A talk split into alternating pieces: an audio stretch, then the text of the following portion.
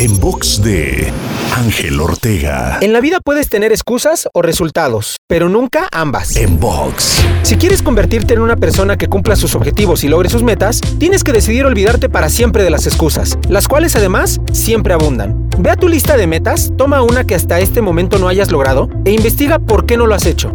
¿Cuál ha sido la excusa que has puesto? No tengo dinero, no tengo tiempo, no tengo experiencia, soy muy joven, soy muy viejo, nunca lo he hecho, etc.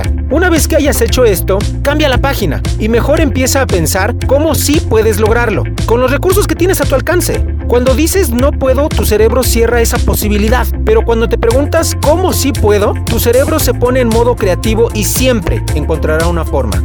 El tema es que muchas veces la forma nos hace estirarnos, crecer y salir de nuestra zona de confort.